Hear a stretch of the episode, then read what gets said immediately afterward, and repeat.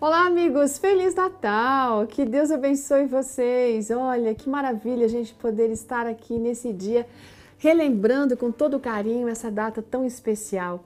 E quem vai nos ajudar a pensar um pouquinho a respeito disso é a Miriam Montanari Gritner. Ela é formada em letras, pós-graduada em aconselhamento, esposa de pastor, casada, né?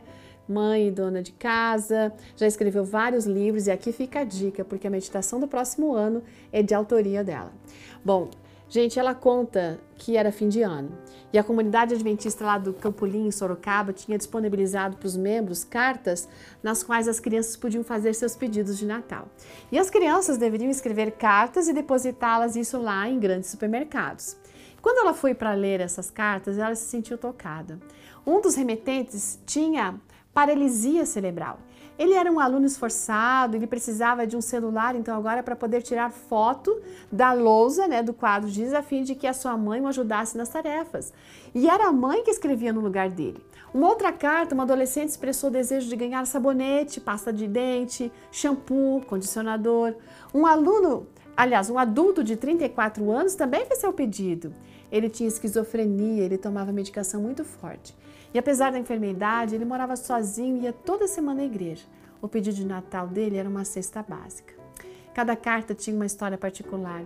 Ela e o marido dela providenciaram os presentes e foram conhecer as histórias de vida por trás daquelas cartas. E puderam conferir todas as necessidades relatadas.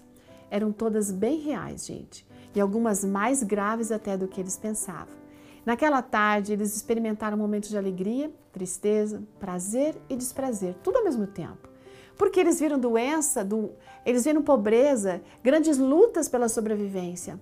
Mas ao mesmo tempo eles receberam tantos sorrisos e abraços sinceros, porque eles tinham entregado coisas que para nós são básicas: comida, materiais de higiene, chocolate, celular, enfim.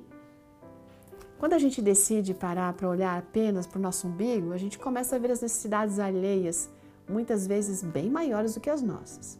E quando a gente supre essas necessidades, a gente volta cheio de carinho, de compaixão pelas pessoas. Sabe, além disso, a gente percebe que não há espaço para a gente ficar se preocupando com a roupa com a qual a gente vai passar o Natal ou com os presentes que a gente tem que comprar. Vamos nos lembrar de que a essência do Natal não está na troca de presentes e nas festas, mas em Jesus, o príncipe da paz. Portanto, a melhor forma de a gente recordar o nascimento de Cristo é seguindo os passos dele. Vamos desviar o nosso olhar de nós mesmos, vamos olhar mais para o próximo, assim como Jesus faria. Vamos ser também essa fonte de alívio no Natal. Porque, sabe o que? Um menino nos nasceu, um filho nos foi dado e o governo está sobre os seus ombros. Ele será chamado maravilhoso conselheiro, Deus poderoso, Pai eterno, príncipe da paz. Amigos, tenhamos esse Jesus no nosso coração, para que ele possa ser presente na vida dos outros através das nossas atitudes, da nossa presença na vida de quem tem tanta necessidade. Um Feliz Natal e até amanhã.